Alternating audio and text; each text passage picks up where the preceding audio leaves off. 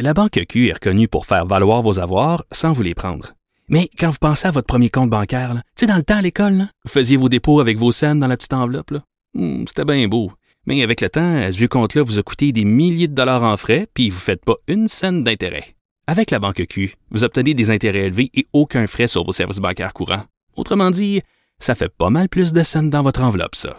Banque Q. Faites valoir vos avoirs. Visitez banqueq.ca pour en savoir plus. Il manie l'idée, la réflexion, la persuasion, le silence.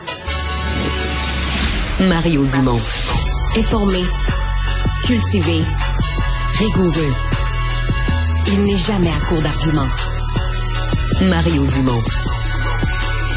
Pour savoir et comprendre. Bonjour tout le monde, bienvenue à Cube Radio. Bonne fin d'après-midi. On va vous résumer dans les prochaines minutes, dans les deux prochaines heures, cette journée d'actualité, entre autres marquée euh, par euh, du piratage informatique au Canada. En fait, hier euh, déjà, pendant sa rencontre avec le premier ministre ukrainien à Toronto, euh, on avait informé Justin Trudeau que son site internet, hein, le site du premier ministre du Canada, était planté, était plus accessible. C'est pas euh, a personne qui est dans le site pour voler des données ou quoi que ce soit. C'est vraiment qu'on bombarde le site de milliers, de millions de demandes en même temps de telle sorte qu'il est plus accessible. Mais aujourd'hui, encore le premier ministre du Canada, c'est revenu ce matin, plus la Banque Laurentienne, plus le port de Montréal, le port de Québec, le port d'Halifax. Euh, donc, euh, des attaques informatiques là, multiples qui viennent frapper le, le, le Canada. Et ça nous donne peut-être une idée de ce que seront les guerres demain, parce que c'est réclamé par des pirates russes. On rejoint l'équipe de 100% Nouvelles. Maintenant, le moment d'aller joindre le collègue Mario Dumont dans les studios de Cube. Bonjour, Mario. Bonjour.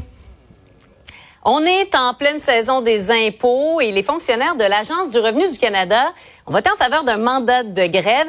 Écoutons ensemble, si tu veux bien, le porte-parole du syndicat à qui tu as parlé un peu plus tôt, et Tiff McLem, gouverneur de la Banque du Canada, à qui on a posé la question à savoir ce que ça voudrait dire économiquement d'accorder aux fonctionnaires ce qu'ils souhaitent. Nous, c'est à partir de vendredi 14 qu'on a le droit légal de faire la grève. On sortira pas pour rien pour dire, affecter les opérations et affecter la population pour le fun. Là. Mais si ça va mal, ben là, euh, on n'aura peut-être pas le choix. Ben, c'est sûr que le timing est bon pour nous autres, mais de dire qu'on a fait exprès, ça serait peut-être pas exact. Là. Ça fait euh, depuis longtemps que à l'agence du revenu. C'est la première fois que ça donne dans la période de l'impôt. C'est pas notre rôle de rentrer dans les négociations salariales euh, et euh, c'est pas à nous, euh, des, euh, les entreprises ou les gouvernements, euh, quoi payer leurs employés. Mais euh, c'est notre rôle de contrôler l'inflation. Un aspect important pour retourner l'inflation à notre cible de 2%, c'est de, de trouver un meilleur équilibre dans le marché de main-d'œuvre et que les salaires, le taux de, croissance des salaires commence à diminuer. Mario, après, bon, les passeports au fédéral, les permis de conduire au provincial, est-ce qu'on va avoir de la difficulté avec nos impôts avec cette possible grève? Bon, euh, oui, c'est une possibilité. En même temps, pour avoir euh, poussé Monsieur Brière, euh, il, on sent quand même que le syndicat veut éviter la grève. C'est juste est-ce que la négo... Mm. D'un côté, ils veulent éviter la grève, ils disent on va arriver à une entente, mais de l'autre côté, parce que ce qu'on vient d'entendre, Monsieur Macklin, le gouverneur de la Banque du Canada, qui dit ouais, là, on s'inquiète, ce que ça pourrait avoir comme impact. Il faut voir, il commente à ce moment-là l'ampleur des demandes salariales. Parce que ce qu'il demande, l'Alliance de la fonction publique, c'est 20% sur trois ans. Ouais. Euh, c'est pas petit, là, 8 par considérable. Ben, c'est ce qu'ils disent. On, on, a fait nos demandes au moment où l'inflation était à 8% L'inflation était à 8 quoi? Mm. Deux mois, trois mois à peu près? Euh, donc, pour la l'année 2022 qui aurait été la pire année d'inflation, l'inflation aurait été à 6% pour l'ensemble de l'année. Faut pas que tu prennes juste le pire mois, faut que tu prennes l'ensemble de l'année. Là, en 2023, c'est en train de redescendre. Donc, eux voudraient avoir des augmentations là, pour euh, de, de, de 8 l'année passée, 8% pour cette année. C'est pas euh, c'est pas réaliste. Donc, d'un côté, ils disent, oui, on veut s'entendre, on veut négocier. De l'autre côté, ils font des demandes qui apparaissent extrêmement irréalistes. Maintenant, est-ce qu'ils seraient prêts? Peut-être qu'ils savent eux-mêmes que leurs demandes sont irréalistes. Peut-être qu'ils seraient prêts à des compromis. Mm. Bon, pour ce qui est de... Si jamais une grève devait avoir lieu, parce que c'est une hypothèse et ça pourrait, ils sont en réunion stratégique ce soir, ils pourraient décider de la déclencher même ce vendredi. C'est dans les hypothèses. Euh, tout ce qui est tout ça sur quoi il y a une entente en termes de services essentiels, c'est les paiements, les paiements aux plus démunis. Donc, les paiements de, mm. par exemple, les chèques de remboursement de TPS, là, les crédits TPS, euh, euh, l'aide au logement. Donc, tout ce qui s'adresse vraiment aux personnes les plus démunies de la société, ça, ils ont une entente de services essentiels que ça serait, euh, ça serait versé. Maintenant, une personne ordinaire, on va mm. dire, qui fait son rapport d'impôt, puis qui a pris, mettons, 3000 pièces de durant l'année, fait que ça attend un retour d'impôt peut-être de, de 1500, quelque chose comme ça. ouais. Hein, on oublie ça. Euh, si jamais c'était en grève, là, euh, ton, ton remboursement d'impôt, il est sur est sur la glace jusqu'à nouvel ordre. Bon. Le syndicat dit ça affectera pas beaucoup les gens parce que la grève ne durera pas longtemps. Parce qu'eux prétendent qu'ils ont le gros bout du bâton. Ils disent Monsieur Trudeau est mal pris, il est minoritaire, c'est pendant le temps des impôts, euh, il n'y aura pas le choix de nous donner un peu ce qu'on veut. Donc, ils, présument que la grève durera pas longtemps.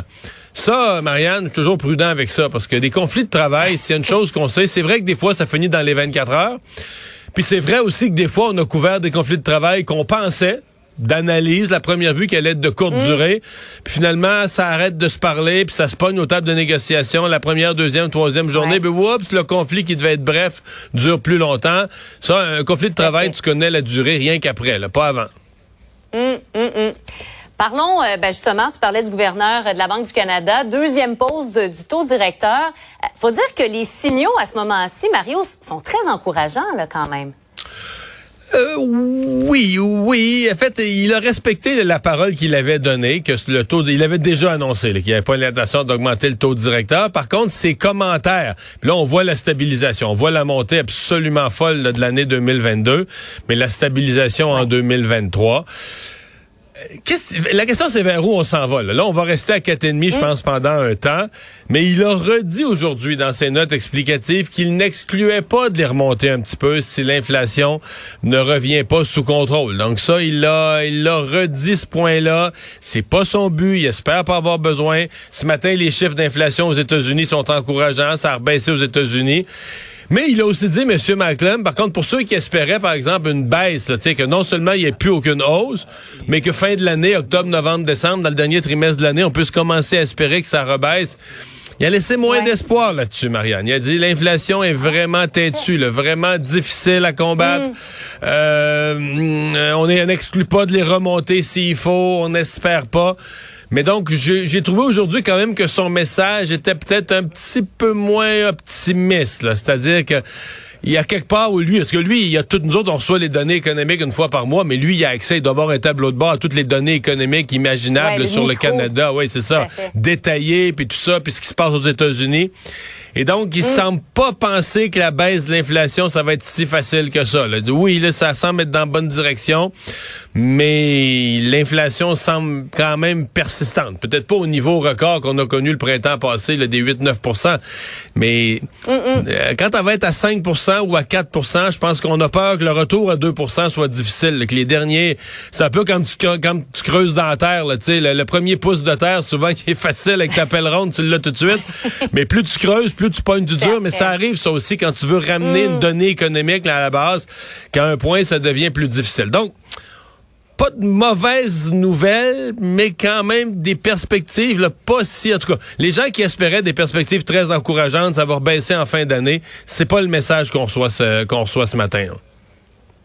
Parlons du site web du premier ministre Trudeau qui a été, bon, une nouvelle fois en panne aujourd'hui. Elle avait été également dans, les dernières heures dans ce qui semblait être une cyberattaque euh, par des euh, pirates russes. Il y a aussi le site Internet du port de Montréal, inaccessible.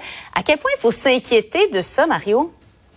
Ben, il faut s'inquiéter. Euh, il faut s'inquiéter. Ce matin, ce qu'on sait, à nouveau, le, le, le, site du premier ministre est pour une plus longue période qu'hier. Euh, le port de Québec, moi ce que j'ai vu, le port de Québec, le port de Montréal, le port d'Halifax, donc les trois grands ports de l'Est du Canada, ou trois des grands ports de l'Est du Canada. Euh, ça veut pas dire qu'il y en a pas d'autres, mais c'est les trois dont moi j'ai été conscient. Il y a la Banque Laurentienne durant un certain temps.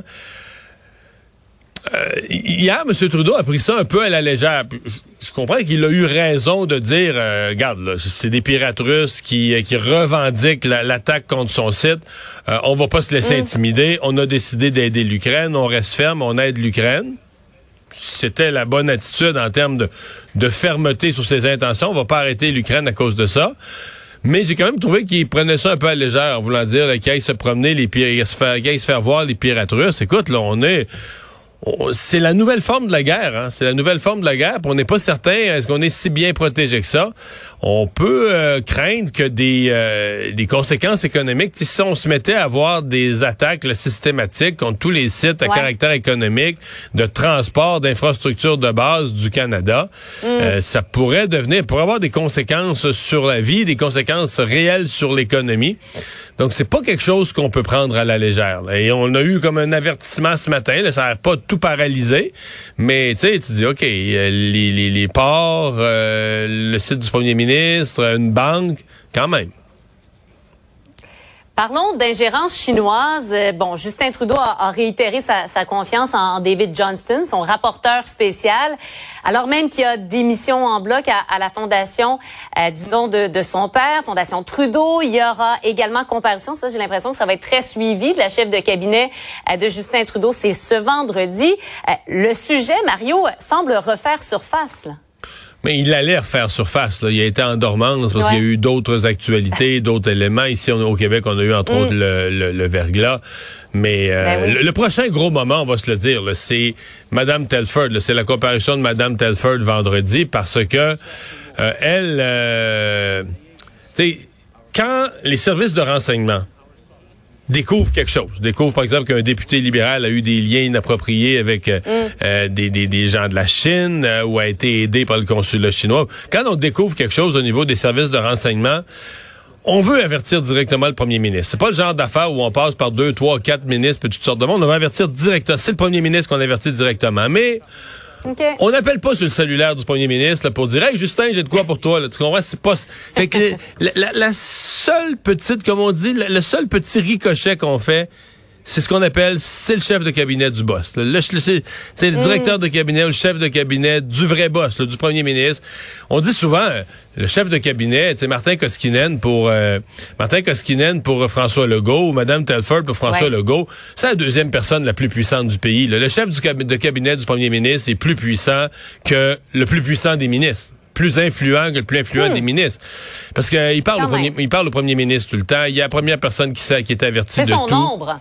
Oui, puis il, il, connaît au courant de tous les dossiers, même le ministre le plus influent, il emmène large, mais il connaît son ministère, bon, peut-être un peu ceux des autres.